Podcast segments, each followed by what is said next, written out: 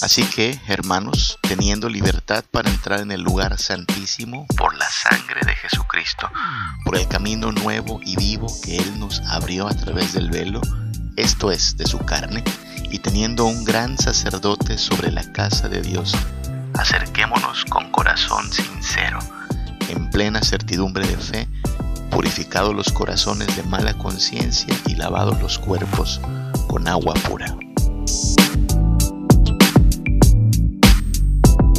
Veamos la oración como esto. La oración es una reunión con el Rey. Nos reunimos con nuestro Rey.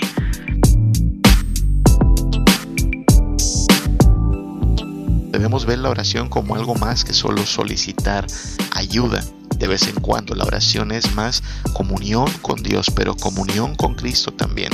Y comunión con un Cristo que si bien es nuestro Salvador, es nuestro amigo, es nuestro pastor, es nuestro alfarero, es principalmente nuestro Rey. Hermanos, tenemos libertad para entrar ahora al lugar santísimo. Podemos acercarnos con confianza porque el sumo sacerdote que es Jesús nos ha abierto el camino. Cuando oramos debemos tener esta conciencia. El Señor ha quedado disponible para su pueblo, para escucharnos, para atendernos, para brindarnos comunión con Él. Es un gran privilegio. Teniendo libertad para entrar en el lugar santísimo por la sangre de Jesucristo, por el camino nuevo y vivo que Él nos abrió a través del velo, y teniendo un gran sacerdote sobre la casa de Dios, acerquémonos con corazón sincero. Acerquémonos con corazón sincero.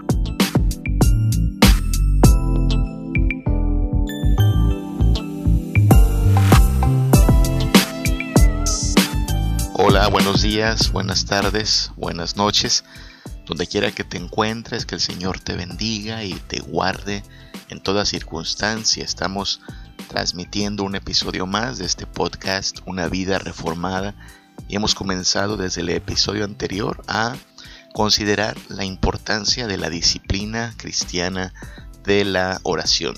Decíamos en aquel episodio que todas las religiones, no solo el cristianismo, todas las religiones acostumbran enseñar que la oración es parte de su devoción. En todas las religiones tú puedes ver presente la disciplina de la oración, pero por supuesto en el cristianismo la oración tendrá una motivación, un propósito, una base de pensamiento pues muy diferente a la que ocurre en otras religiones.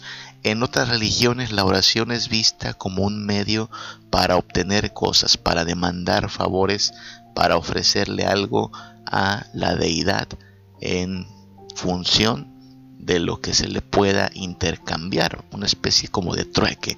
Yo te doy esto y tú me das esto, pero en el cristianismo no ocurre así. En el cristianismo no hay forma de doblegar la voluntad de Dios. Nosotros creemos que Dios hará cuanto Él desee, que Dios llevará a cabo su propósito, que muchas veces su respuesta es un sí a nuestra petición, pero otras veces Él se reserva el derecho de responder con un no y no hay forma de doblegar la voluntad de este gran, gran rey. Por eso nosotros no oramos para decirle a Dios qué tiene que hacer, sino para pedirle lo que creemos que necesitamos, lo que creemos que eh, sería bueno que acontezca, pero al final cerramos con aquellas palabras que nos enseñó Jesús en el mismísimo Padre nuestro, a decir, bueno, sea hecha tu voluntad. La oración cristiana es una búsqueda de comunión con Dios en la esperanza de que Él hará lo que es mejor para nosotros, lo que traiga más gloria a su nombre y no necesitamos entonces estar pide y pide y pide por cosas que Él ya sabe que necesitamos por un lado o que Él sabe que realmente no necesitamos. La oración en todo caso es más que pedir, la oración es un acto de adoración. Lo decíamos así desde el episodio anterior, la oración es un acto de adoración. Y por eso mismo en nuestra oración debiera haber más exaltación al nombre de Dios, más conciencia de que estamos orando, teniendo comunión con el Dios altísimo, el Dios soberano, el Dios tres veces santo, y por lo mismo la oración entonces debiera ser pues más, más alabanza, más elogios a Dios, más asombro en su presencia. Entonces, esa es la idea con la cual nosotros como cristianos estamos llamados a pensar de la oración, no como una especie de reclamo a Dios, no como una especie de información a Dios, algo así como Dios, te informo que necesito esto y esto y esto. No, mira, Dios ya tiene suficiente información de lo que realmente necesitamos. Lo que sí Él espera es que nosotros veamos cada vez más que nuestra vida tiene total dependencia en Él, que nosotros, siendo pequeños, frágiles, eh, limitados, necesitamos de Él no de vez en cuando, sino a cada instante. Entonces pensemos en eso cuando hablamos de la oración. Ahora, muchas veces se discute si la oración tiene que ser en esta o en aquella posición, si la oración es con los ojos cerrados o con los ojos abiertos. Yo me acuerdo, porque crecí en la iglesia, crecí asistiendo a la iglesia los domingos, crecí estudiando en la escuela dominical con otros compañeritos, me acuerdo que siendo pequeños nos enseñaban que la oración tiene que ser con los ojos cerrados, ¿no? Tienes que cerrar tus ojos porque Dios te está viendo y Él ve si tiene los ojos cerrados o no. Creo que se hacía mucho énfasis en cerrar los ojos, como si la única forma de orar fuera cerrando los ojos. Y si bien yo entiendo que la idea de cerrar los ojos implicaba pues un, una especie de desconectarnos de lo que ocurre a nuestro alrededor y concentrarnos en orar con Dios, bueno, no es pecado en realidad orar con los ojos abiertos. Dios no te va a castigar por orar con los ojos abiertos, ni tu oración va a ser menos escuchada o menos efectiva si tenías los ojos abiertos. De hecho, yo te aclaro que la Biblia no nos ordena orar con los ojos cerrados, ni de rodillas tampoco. Estas expresiones pueden ser pues expresiones que hablan de disciplina, ¿no? Cerrar los ojos es como desconectarse tantito del exterior y conectarnos con Dios hablan también de la actitud y de eso vamos a hablar en los próximos minutos, ¿no? Arrodillarse no es una postura mágica, arrodillarse no va a hacer que la oración sea más escuchada, arrodillarse en su contexto eh, original, su contexto cultural implicaba sometimiento a Dios. Una persona de rodillas está humillada ante alguien, una persona arrodillada está dispuesta a someterse, a acatar la voluntad de alguien superior y eso hacemos cuando nos arrodillamos. Yo creo que si alguien se va a arrodillar para orar, debiera hacerlo con esta conciencia. Estoy en postramiento, en humillación delante del Dios que decidirá lo que es mejor una especie de reconocimiento de la grandeza de aquel con quien estamos orando. Pero recuerda que la postura en realidad no es mágica. Alguien podría arrodillarse, es decir, podría doblar sus rodillas, pero no doblar su corazón delante de Dios. Alguna vez Jesús dijo eso, él acusó a su pueblo de que de labios le honraban, de labios le decían Señor, Señor, te das cuenta, ellos decían Señor como un título de autoridad, pero su corazón estaba lejos de el mismo Dios al que invocaban. Entonces, de nada sirve que yo me arrodille o que yo me postre, el postramiento es todavía una postura más eh, humillante, porque implica no solo estar de rodillas, sino con la cabeza tocando el suelo, ¿no? Era una postura que tomaban los esclavos delante de sus amos. Pues bien, yo podría estar de rodillas o postrado ante Dios, pero de nada sirve si mi voluntad, si mi conducta no se rinden a Dios. Así es que no confiemos tanto en la postura, no hagamos leyes que en realidad la Biblia no está demandando de nosotros. Veamos la oración como un acto de adoración y también como un acto de sometimiento y confianza a la voluntad de Dios. De hecho, de eso hablaremos en los próximos minutos, de cómo la oración implica que nos estamos reuniendo con el Rey, el Rey de Reyes, el Señor de Señores, Cristo Jesús. Hace apenas unos días la cristiandad estaba celebrando la tradición de Semana Santa. Tú sabes, ciertos días de esta semana en que se conmemora la muerte y resurrección de Jesús, pues son objeto de reuniones especiales, en este caso transmisiones especiales, porque la mayoría de las iglesias todavía no tienen tanta libertad para abrir sus templos al público y estos días los templos suelen llenarse, así es que por motivos de conciencia y de prevención muchas iglesias no realizaron más que pues transmisiones de alguna enseñanza o de algún estudio bíblico. Pero bueno, la idea es que está muy bien celebrar la crucifixión de Jesús, la resurrección de Jesús, pero hay también eh, otra fase del ministerio de Jesús que a veces como que se nos pasa por alto y es que Jesús ciertamente resucitó y anduvo entre nosotros 40 días después de los cuales ascendió al cielo. Eso está corroborado en la escritura.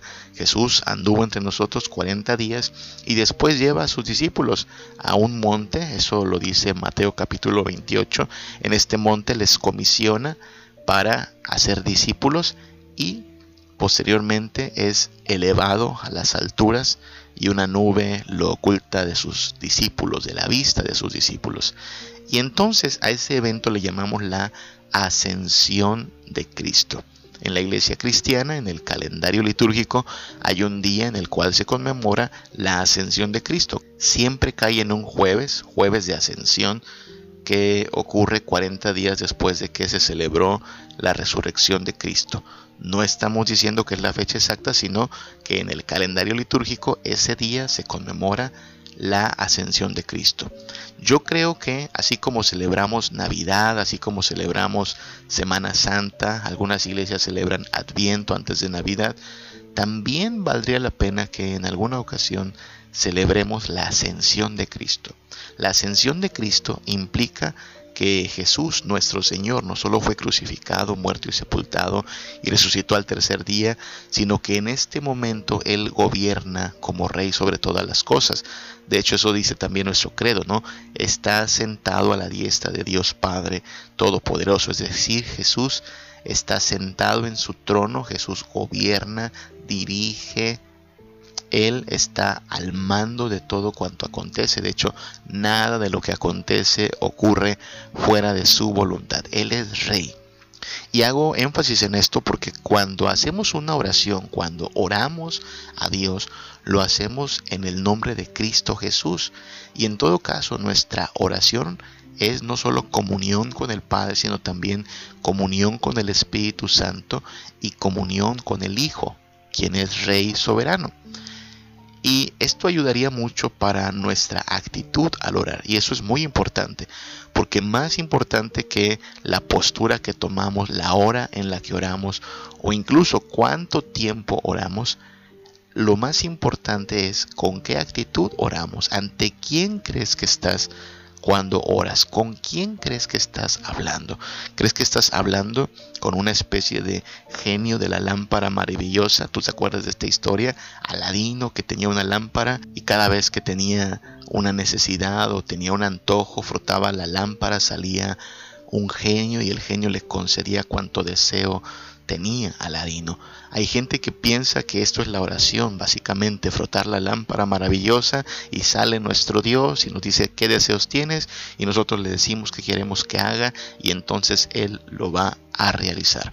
Y no, no estamos ante un genio de la lámpara maravillosa, no estamos tampoco ante alguien que no tenga información completa de qué cosas necesitamos o de qué cosas anhelamos. Y esto viene a mi mente porque una vez una hermanita me dijo, mire pastor, lo que pasa es que nosotros necesitamos orar específicamente, algo así como que si tú tienes un familiar internado en un hospital y está enfermo, no solo le digas a Dios, Dios, ayuda a mi tía, por ejemplo, no, dile, ayuda a mi tía fulanita que está en tal hospital, en tal cama y la atiende tal doctor.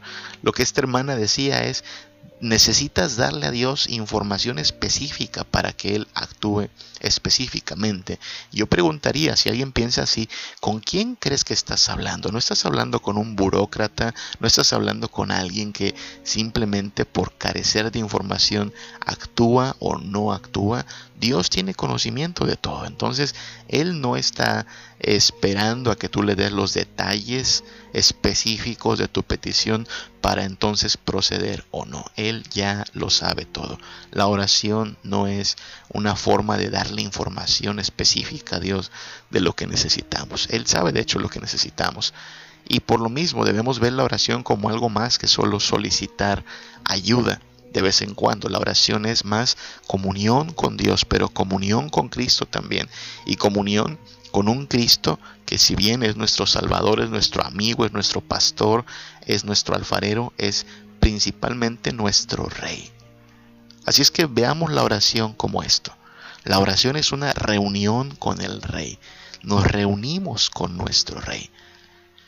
Algo que noto también como muy importante para señalar, hablando de un tema tan común y a la vez tan malinterpretado, tal tema que a veces ha sido objeto de debates, como lo es la oración, necesitamos entender que en la Biblia una cosa es lo que encontramos descrito y otra cosa es lo que encontramos prescrito.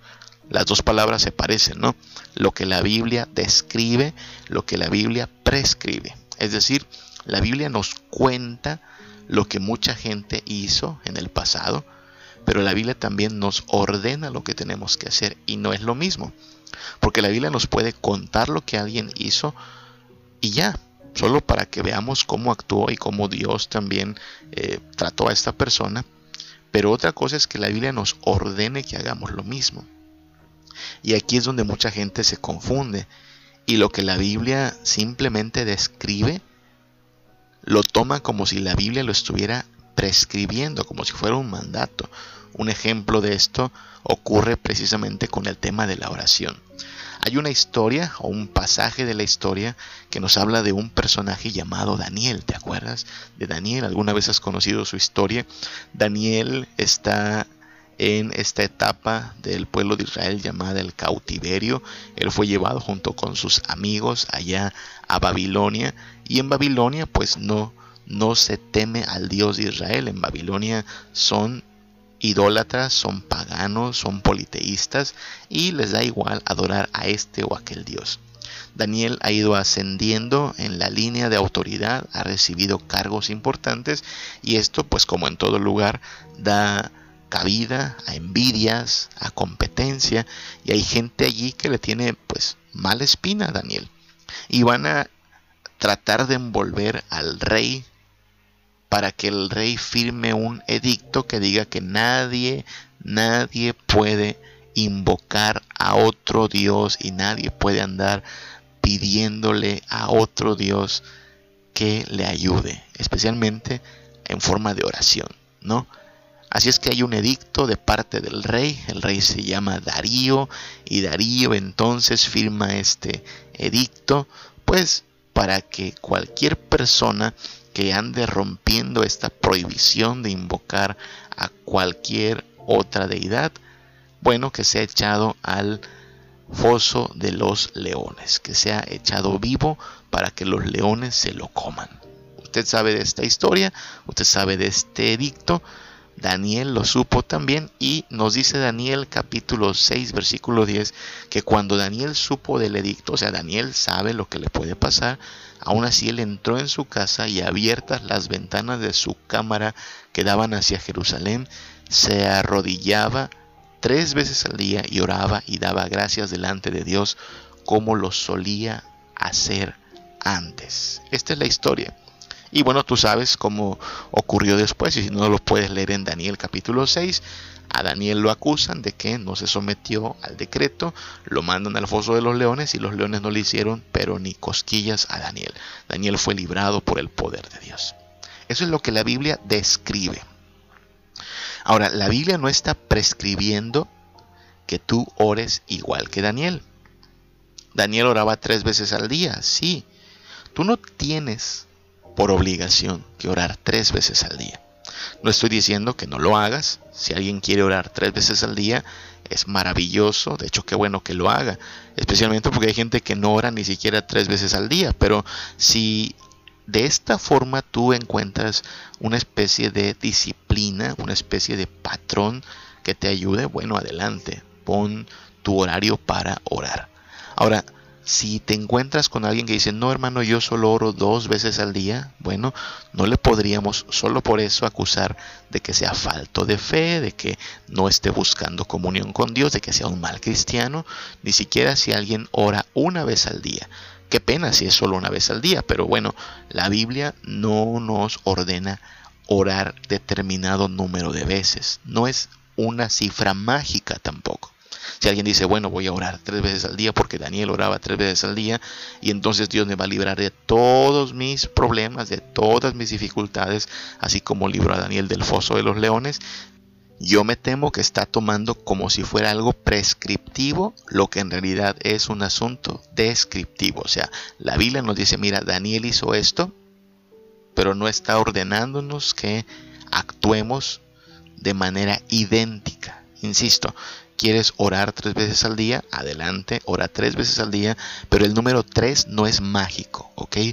Y no vayas a pensar que si tú pediste algo a Dios y Dios no te respondió como tú querías, ay, es que solo oré dos veces, debí orar tres veces por este asunto como Daniel oraba tres veces. No, mi hermano, puedes orar cinco veces, diez veces, veinte veces, cien veces, pero la oración no tiene esta garantía de que lo que tú pidas, cualquier cosa que sea, Dios te la va a conceder. A veces la respuesta de Dios es un no, a veces la respuesta de Dios es un ahora no, pero eso no quiere decir que nuestra oración es la que hace que sucedan las cosas. No es tu oración la que hace que las cosas sucedan, es el poder de Dios, la voluntad de Dios que siempre es buena, agradable y perfecta, aun si la respuesta de Dios es un no. Entonces, ahí es donde está la cosa. Tenemos que distinguir entre lo descriptivo y lo prescriptivo. Insisto, la Biblia nos describe que Daniel oraba tres veces al día. ¿Lo quieres hacer tú? Adelante. ¿Tienes solo oportunidad de orar dos veces al día? Bueno, encárgate de que tu actitud sea la correcta. Recuerda que estás orando en comunión con el rey, el rey de reyes. De hecho, eso estaba haciendo Daniel, si te das cuenta. Daniel lo que está haciendo con su respuesta al edicto del rey Darío es básicamente un acto de, de rebelión, un acto de desobediencia, sí, al rey Darío, pero porque Daniel está afirmando que él obedece a una autoridad todavía superior que Darío. Tenemos aquí algo así como el conflicto entre dos reyes, por un lado Darío que gobierna Babilonia la potencia del momento, pero Daniel no se somete al rey Darío porque hay un rey superior a él, a quien sí le debe tu total fidelidad, total lealtad, total dependencia. Y entonces Daniel ora como lo solía hacer antes. Recuerda que Daniel no comenzó a orar cuando este edicto fue firmado. No, Daniel ya oraba de esta manera. Sin embargo, abre sus ventanas para que lo vean, abre sus ventanas para que quede claro que Él está dispuesto a someterse al Rey de los cielos, al Rey altísimo, al Rey de Israel, antes que doblegarse al Rey Darío. Eso es lo que está haciendo Daniel, afirmando que pase lo que pase va a ser leal al Dios de Israel. Y se dirige, dirige su oración hacia Jerusalén, porque en Jerusalén se encontraba el templo.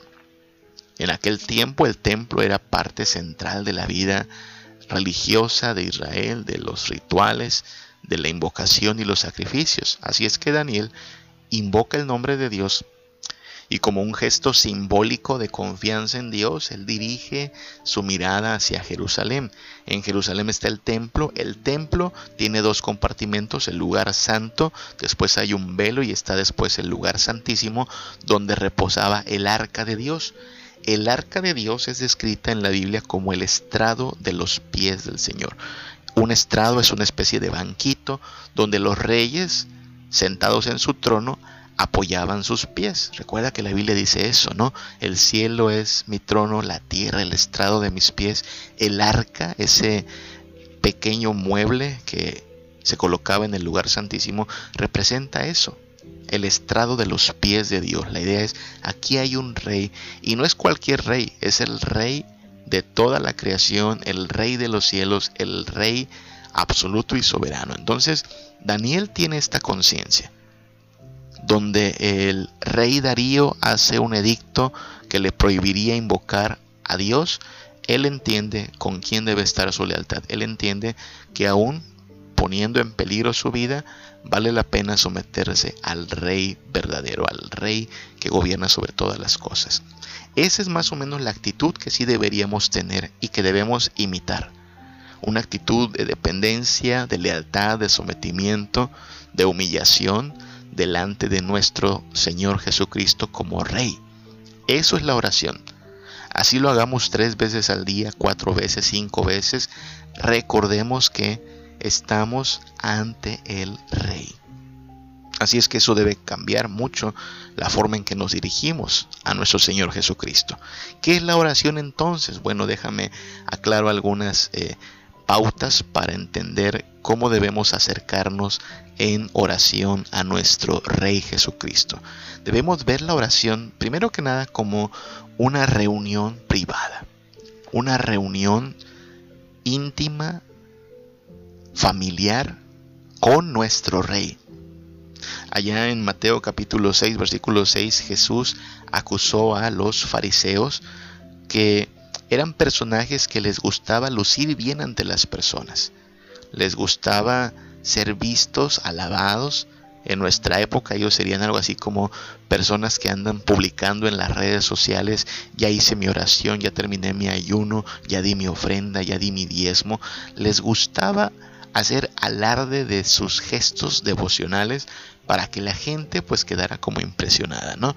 Pero no, la oración es algo que no debiera lucir en público, sino en privado. Es una reunión privada con el rey. En Mateo 6, versículo 6, Jesús dice, cuando ores, entra en tu aposento, o sea, tu cuarto, tu habitación, y cerrada la puerta, ¿sí? trata de que sea lo más íntimo posible.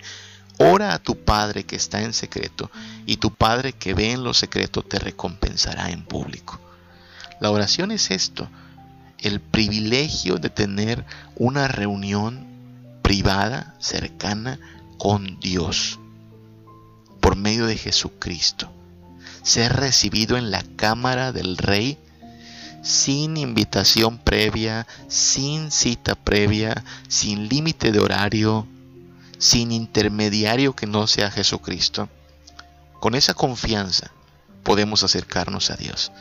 Y debemos apropiarnos de esta actitud entonces, ¿no? Cuando estoy orando, estoy teniendo una reunión privada con el Rey de los cielos, con el Rey de la creación.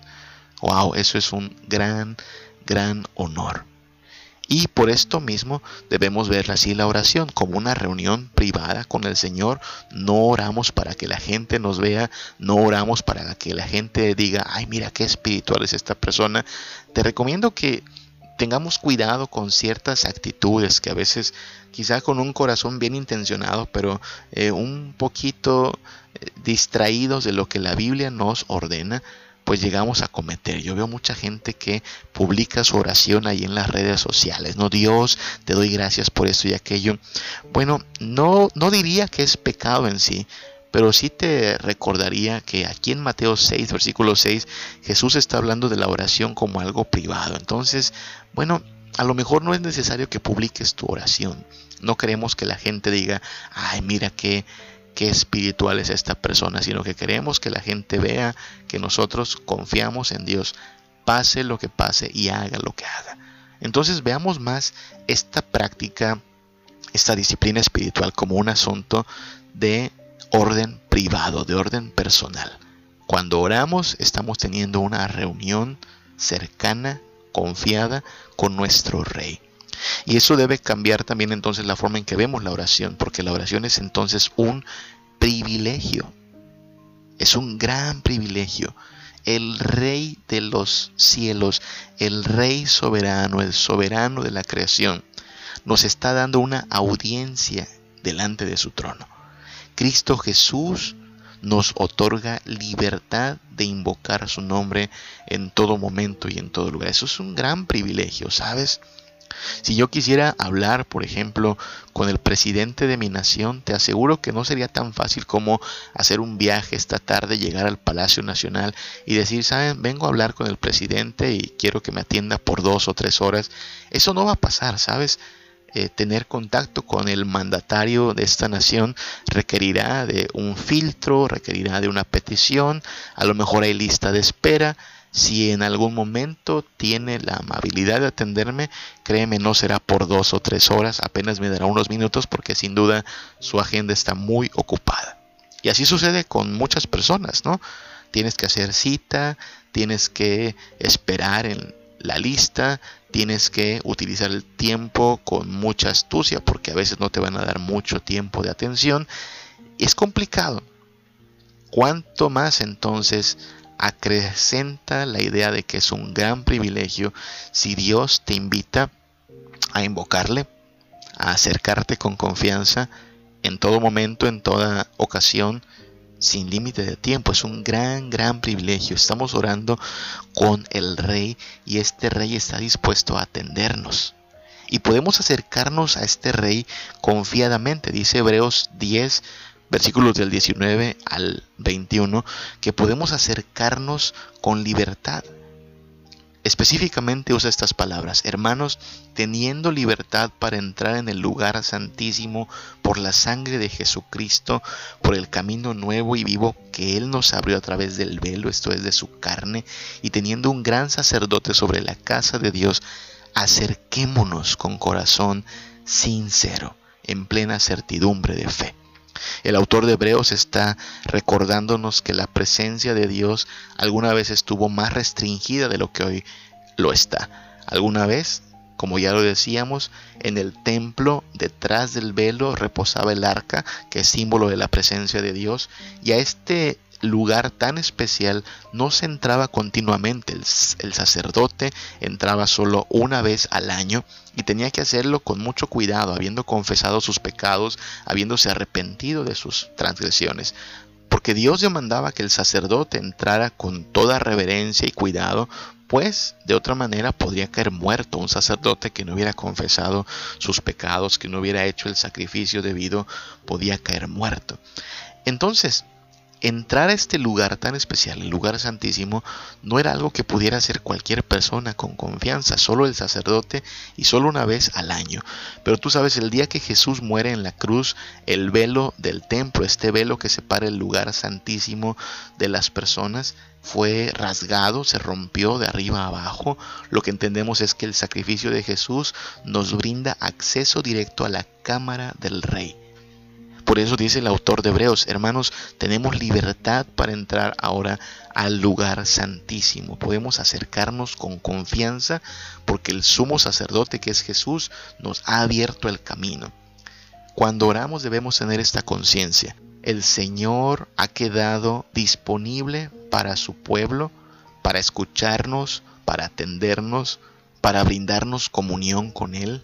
Es un gran privilegio. Y precisamente porque es un gran privilegio, entonces lo honramos haciendo uso continuo de él. Es decir, si tú tuvieras el privilegio de que alguien te regale una membresía en el club campestre, imagínate eso, el club campestre que tiene tantas áreas de esparcimiento, tantos lugares bonitos para disfrutar, y alguien viene y te dice, te regalo una membresía de un año en el club campestre. La pregunta es, ¿cuántas veces irías al club teniendo una membresía gratuita de regalo, ¿cuántas veces irías a este club? Si me preguntas a mí, mira, yo iría todos los días. Es decir, me estás dando algo por lo que no pagué y que tiene grandes beneficios. Yo iría todos los días porque este gran privilegio es para aprovecharlo. Si alguien recibe un regalo así y hace uso de él una vez al año, pues yo diría, sabes, desaprovechaste el regalo. Desaprovechaste la oportunidad de pasártela chévere. Pues eso mismo ocurriría con la oración. Dios nos está dando el privilegio de acercarnos a Él en todo momento, en toda situación, en toda hora, en toda circunstancia. Y alguien teniendo tal privilegio no lo va a ocupar, no vas a orar al Señor, no vas a tener comunión con Él. Qué desperdicio, ¿sabes?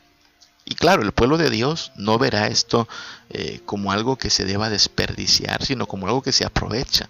Si tenemos libertad para entrar al lugar santísimo, para entrar en la comunión con el Rey, haremos uso de este privilegio al levantarnos, al acercarnos a la mesa, al atravesar por aflicciones y dificultades, al acostarnos, en toda situación, bien vale entonces la pena recordar que hay un rey que vela por su pueblo, que cuida a sus súbditos y que está dispuesto a tener comunión con nosotros. Así es que la oración es esto, contacto y comunión con el Rey. La oración es una respuesta a la palabra de Dios, así deberíamos verla. Vamos viendo cómo hemos abandonado. Ya dijimos que la oración entonces es cercanía con Dios, es una reunión privada con nuestro Rey y por lo tanto es un gran privilegio porque este Rey nos recibe en su presencia en todo momento. ¿Sabes? Ayudaría mucho recordar que entonces lo que importa es la voluntad del Rey. Nosotros somos sus súbditos, Él es el Rey, entonces estamos para lo que Él disponga. Y algo que un súbdito debiera tener todo el tiempo como pues algo que le preocupe, algo que le interese es conocer la voluntad de su rey. El súbdito está atento a la voz del rey, que manda el rey y eso vamos a obedecer. Y la oración debiera ser algo así, algo como una respuesta a la voluntad de nuestro rey. Fíjate que vamos a cerrar con pues esta aclaración o esta mención de algo que muchas veces escucho, que muchas veces percibo que es como un malentendimiento de lo que es la oración. Y es que hay gente que piensa que Dios nos va a hablar en la oración.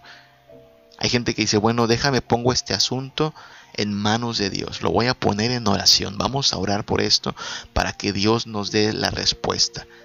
Yo entiendo lo que quiere decir esta personita, este hermano o esta hermana que piense así, quiere invocar la ayuda de Dios para decidir bien, quiere que Dios le dirija de manera que tenga sabiduría o entendimiento para tomar una buena decisión. Pero aclaremos algo, ese entendimiento, esa sabiduría, no van a venir así esporádicamente y no se nos van a dar en respuesta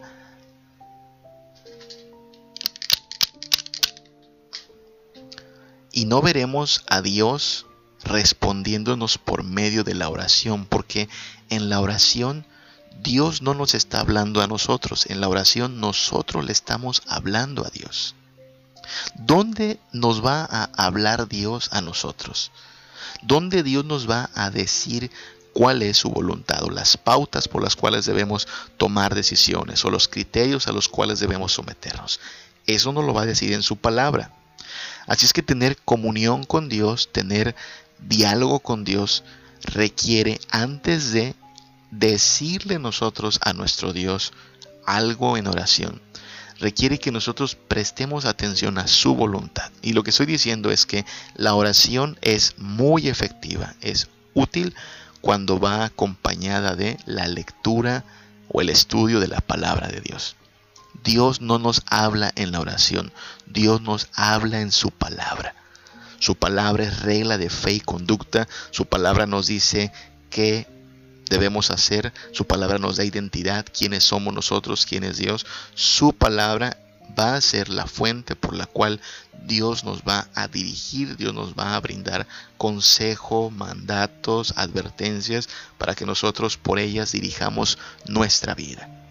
Nuestra oración es la respuesta a su palabra. Por eso te recomiendo que la oración venga siempre acompañada del estudio de la palabra de Dios.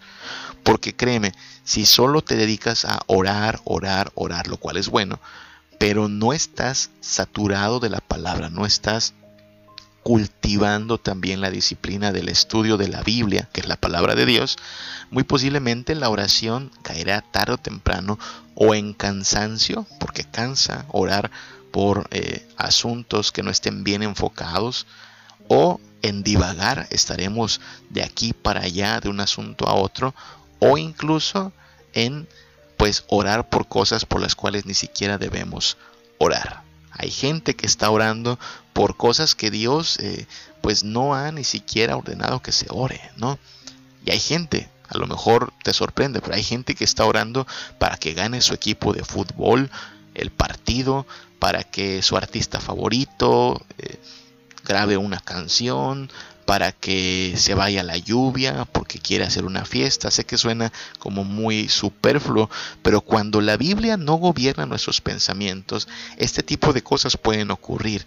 Divagamos, nos cansamos y acabamos orando pero sin dirección. Si tú quieres dirigirte a Dios, si tú quieres dirigirte al rey, pues debes conocer la mente de este rey, qué le gusta, qué le disgusta, cuál es su carácter. Y esto lo aprendemos en su palabra.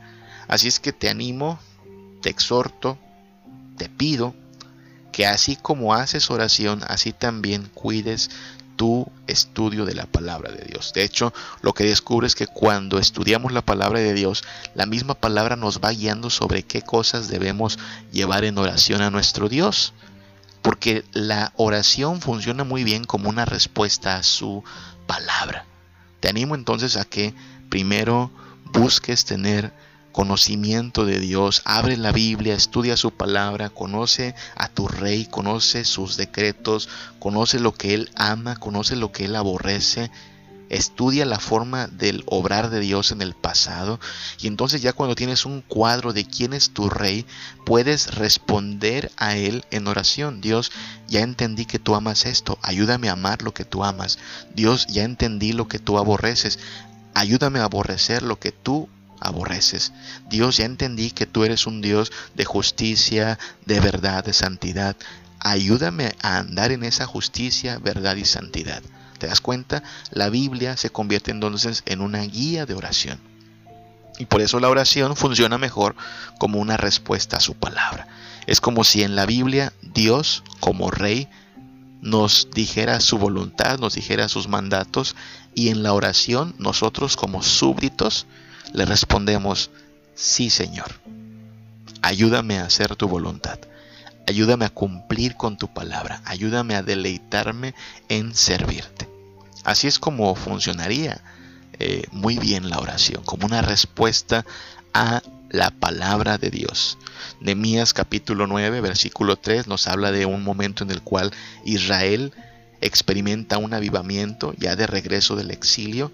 Dice que pasaron un día leyendo el libro, bueno, dice así, Nemías 9:3, y puestos de pie en su lugar, leyeron el libro de la ley de Jehová, su Dios, la cuarta parte del día.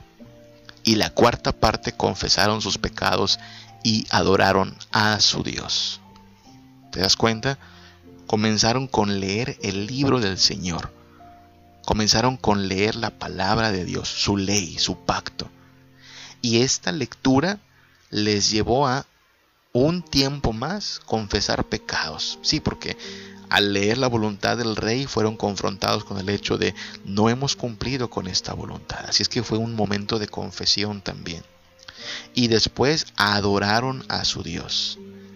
Entonces, de la lectura del libro de la ley, de la lectura del pacto, vino confesión, vino adoración vino clamor a Dios. Eso es lo que estoy proponiéndote, que de la lectura de la palabra de Dios tú extraigas los motivos por los cuales debes pedir perdón, los motivos por los cuales debes adorar al Señor. La oración debe estar saturada de eso, no es solo una lista de peticiones a Dios, sino una afirmación de cuánto necesitamos a Dios, cuánto dependemos de Él y cuán grande es Él en misericordia, en bondad y en fidelidad para con nosotros. He ahí entonces la situación. No me importa tanto, y creo que a Dios tampoco, la postura que tomes cuando oras, si abres o no abres los ojos, si tienes un cuarto especial para orar o te atreves a orar en tu baño, en tu auto, camino a tu trabajo. No importa tanto ni la postura ni el horario, pero sí importa mucho la actitud. No estás orando a un Dios al cual podamos manipular o un Dios que esté obligado a decir sí a todo lo que pedimos. estamos orando al Rey, a Jesucristo, que está sentado en su trono. Y por lo mismo entonces la oración es una reunión privada con este Rey. Y es un gran privilegio también que este Rey, que gobierna todas las cosas, se digne a escucharnos en cualquier momento, en cualquier situación. Es un gran privilegio. Y por lo mismo debemos acercarnos a Él en actitud de humildad, como siervos, como súbditos, y la oración sería entonces una respuesta nuestra en humildad y en servicio a su palabra. Por eso ayuda mucho si la oración viene acompañada siempre del estudio de la palabra de nuestro Dios, de conocer la voluntad de nuestro Rey. ¿Qué es orar? Orar es reunirnos con el Rey. Gran privilegio, gran bendición y esto por lo mismo debe gobernar nuestro pensamiento y nuestra actitud ante la vida, ante toda circunstancia e incluso ante toda adversidad. Somos súbditos de este Rey bueno y misericordioso y por lo mismo no solo somos afortunados, sino que además somos benditos. Este Rey mira por sus súbditos, este Rey cuida de sus súbditos. Por lo mismo vamos a invocar a su nombre tantas veces como sea necesario, tantas veces como nos sea permitido. Que esta comunión con el gran Rey de Reyes se vuelva algo continuo, necesario y central en nuestras vidas. Que el Señor te bendiga, que el Señor nos guarde.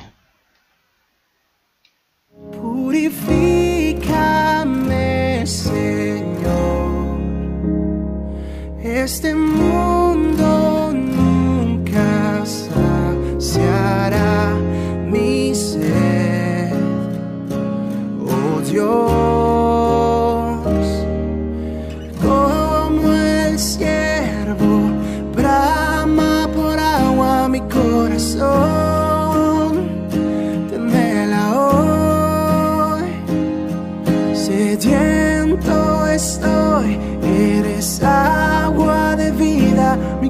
corazón.